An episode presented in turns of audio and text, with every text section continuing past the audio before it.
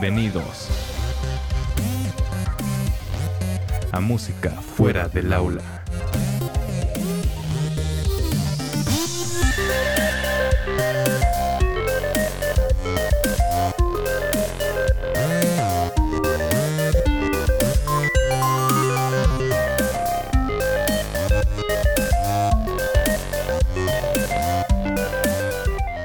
Todos, bienvenidos a este episodio de Música Fuera del Aula. Yo soy Adriana. Y yo soy William. Y antes que nada, los invitamos a que nos sigan en nuestras redes sociales, donde nos pueden encontrar como Música Fuera del Aula en Facebook y arroba Música Fuera del Aula en Instagram. Asimismo, los invitamos a que escuchen nuestros capítulos anteriores. En el último discutimos un poco acerca del el término de musicking propuesto por Christopher Small y un poco de su obra, de cómo el proceso de la música es muy distinto a la concepción que tenemos sobre ella. Y bueno, sin más, comenzamos con este capítulo.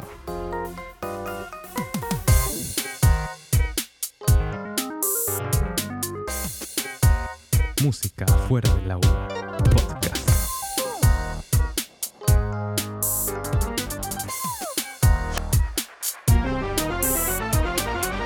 Bueno, el día de hoy vamos a adentrarnos un poquito al libro Class Control and Classical Music de Anna Bull. Anna Bull es una profesora y socióloga que se dedica a investigar un poco acerca de la inequidad que existe tanto en clase como en género en el ámbito de la música clásica. En este libro hace un estudio sobre cómo influyen los elementos de clase y de género en la comunidad de la música clásica en el Reino Unido. Y pues aunque el libro se enfoca en ese lugar tan específicamente, nosotros observamos que muchas de las cosas que menciona en su estudio pues aplican en nuestro país y en las cosas que pues en nuestras propias experiencias lo hemos podido como que encontrar muchas similitudes. Bueno, y ella habla acerca de que la música clásica tiene un contexto muy específico y aunque actualmente se toca en todos los países del mundo, no es tan accesible como nos gustaría que fuera.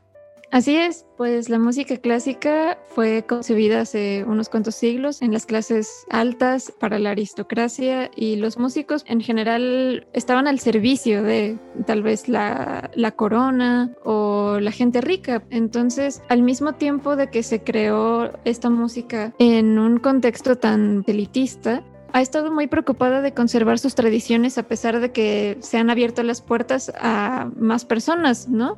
Ahorita la música clásica no tiene esa fuerza que ser rico para ir a los conciertos o para convertirte en músico si así lo deseas, pero tampoco es tan simple como que cualquiera pueda convertirse en músico, lamentablemente, porque al estar tan arraigada a sus tradiciones, sin quererlo, estas tradiciones no permiten que haya, digamos, una igualdad de oportunidades.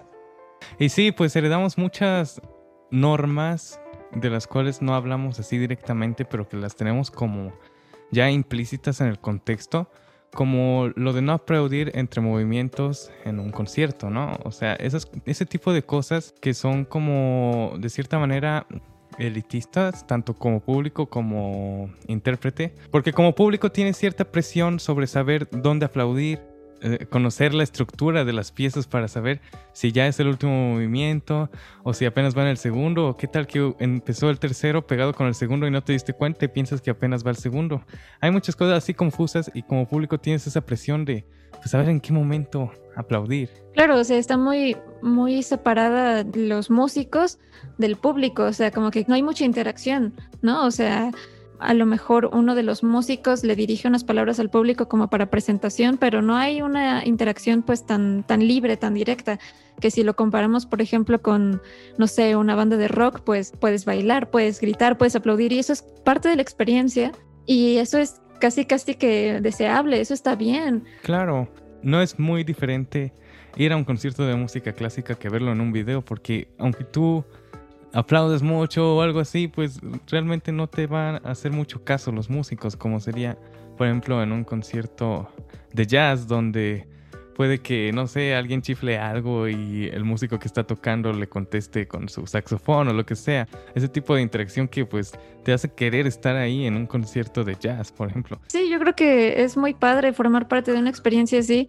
y pues también creo que los músicos no es que no queramos tener interacción con el público tanto como que simplemente así se acostumbra, es la tradición y sí, son, son muy tradicionalistas las cosas que enseñan en el ámbito de la música clásica, pero pues lo que propone Anabul es que esto está fomentando la desigualdad porque ese tipo de divisiones tan marcadas entre los de aquí, los de allá, los músicos y el público, ¿no? Esas, esas cosas tan, tan divididas, o por ejemplo, la autoridad tan grande que tiene un maestro o un director de orquesta, eso es una característica de la clase media y la clase alta. Entonces, como existen estas divisiones tan marcadas entre las figuras de autoridad, por decirlo así, pues entonces uno se siente como intimidado, ¿no? O sea, si tú no conoces las tradiciones y no sabes qué hacer, te sientes excluido, es como completamente natural sentirse así, ¿no? Es ahora sí que no es culpa de uno no saber llegar y no saber, ¿no? Entonces esto está como que generando una separación y pues yo creo que si sientes que te vas, te van a a lo mejor mirar feo si haces algo equivocado, pues entonces dices, mejor no voy. Sí. Y de hecho, Christopher Small, de quien hablamos en un capítulo anterior, habla también de esto en uno de sus textos, bueno, de sus conferencias, donde él señala cómo tenemos una posición tan privilegiada como público de música clásica a pesar de que ya no es no es caro ir a un concierto de música clásica comparado con un concierto de pop. Tampoco tenemos que ir vestidos de cierta manera o cosas así. Pero seguimos estando en una posición muy privilegiada al estar de público, tan solo por el hecho de que podemos entrar y nadie nos va a revisar, eh, a diferencia de en un concierto de rap o de pop donde incluso la policía te revisa con detectores de metales o cosas así. Entonces estamos en una posición muy privilegiada como público de música clásica y, eso es algo pues totalmente clasista, ¿no? Porque está dando a entender que al tener la capacidad, eh, entre comillas, de comprender esta música, de poder ir a un concierto y disfrutarlo, te da cierto estatus que pues no está muy correcto, pero existe ese, ese tipo de estatus de que, ah, tú vas a los conciertos de la Sinfónica, oh, qué interesante eres, ¿no? O sea, está implícito en nuestra sociedad el elitismo de este arte. Y bueno, del otro lado, en el escenario, los músicos también tenemos que seguir ciertas normas como intérpretes, así como el público tiene que seguir ciertas normas. El intérprete también tiene que seguir muchas cosas que en el concierto tal vez no son tan notorias, pero desde la escuela se han enseñado cosas como seguir la partitura al pie de la letra, incluso la emoción. Muchas veces como alumno de música clásica te enseñan cómo te debes sentir o qué emoción tienes que expresar en cierto pasaje, en cierto lugar de alguna obra. Si es una obra con carácter introvertido, ¿cómo tienes que expresar ese carácter introvertido en tu instrumento? Y está muy restringido, muy estricta este aspecto en la interpretación de la música clásica. Y al mismo tiempo está la presión de transmitir esa emoción, o sea, no solo de tocarla correctamente como un profesor le enseña en tu instrumento, sino pretender que el público a la hora que tú lo toques va a sentir lo que tú estás intentando dar a entender.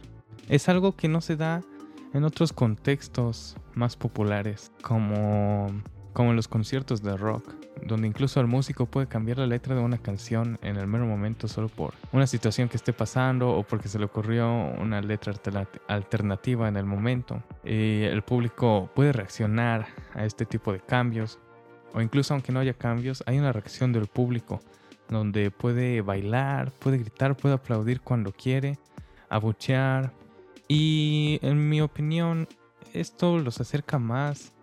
Por eso hay más audiencia en música como el rock que en la música clásica, donde muchas veces no se llenan las salas de conciertos, a pesar de tener tanto empeño en promocionar estas orquestas o grupos de cámara, eh, tanto empeño y apoyo también del gobierno, por ejemplo, quienes muchas veces mantienen a estas orquestas porque el dinero que se genera de las entradas en una orquesta no es suficiente para mantener el salario que los músicos tienen. Entonces muchas veces se, cuenta con el apoyo de otras instituciones o en algunos casos incluso del gobierno. Y a pesar de esto, la audiencia que va es mínima comparada a la que va a un concierto de, mm, no sé, de Harry Styles. Y pues es paradójico porque al mismo tiempo es más fácil imaginarse que personas de, pues de cualquier lado conocen a Harry Styles, ¿no? Y cualquiera tendría ganas de ir a su concierto y no cualquiera tiene como que esa misma actitud con la música clásica.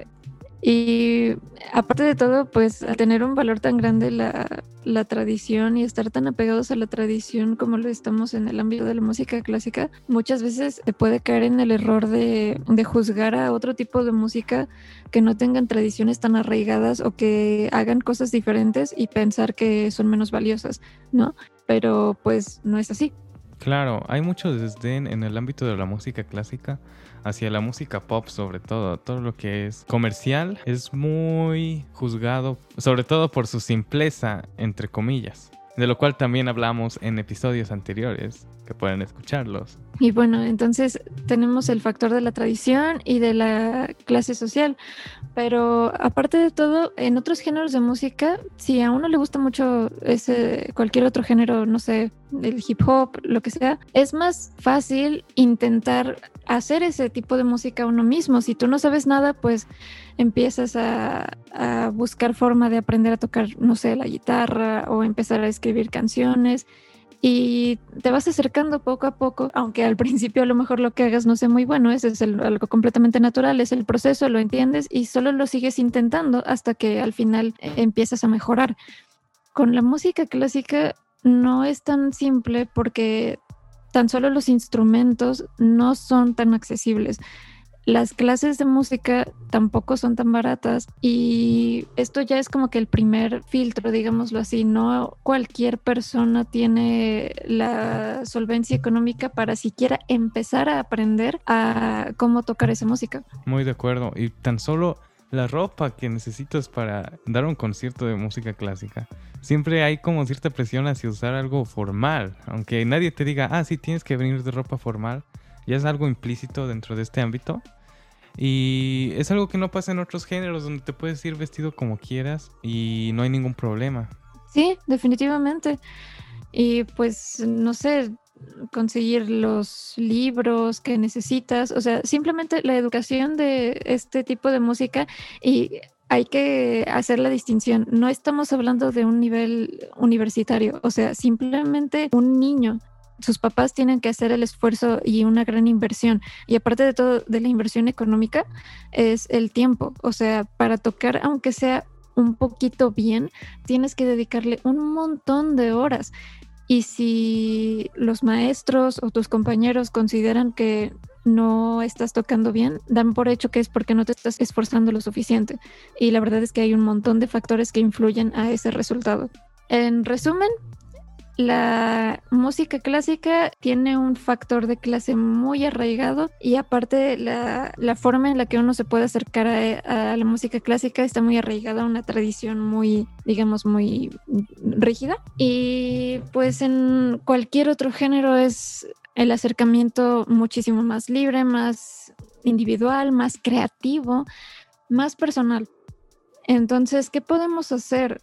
Para saltar esta brecha, ¿no? Que está haciendo una división y es completamente, pues, yo creo que es que no es intencional, o sea, creo que todos quisiéramos compartir el arte con la mayor cantidad de personas posibles, pero al estarnos erradicando esta tradición, pues la tradición no lo permite. Entonces, una de las soluciones que propone Nabul es ampliar el programa curricular en las escuelas, tanto de iniciación musical como a nivel profesional, a nivel de universidad, abrir la educación superior a otros géneros y sí que sea los métodos de enseñanza que sean más, más personalizados, más abiertos. Está de cierta manera muy tóxico el ambiente, tan solo de el maestro hacia el alumno de cómo tiene tanta presión el alumno a cumplir, por ejemplo, cierto, cierta cantidad de tiempo de estudio diario. Y también lo que muchos maestros dicen, que si no estás haciendo esto de esta manera que yo digo, o sea, yo como maestro digo, si no lo haces así, entonces mejor estudia otra cosa, porque así es esto y no hay otra forma.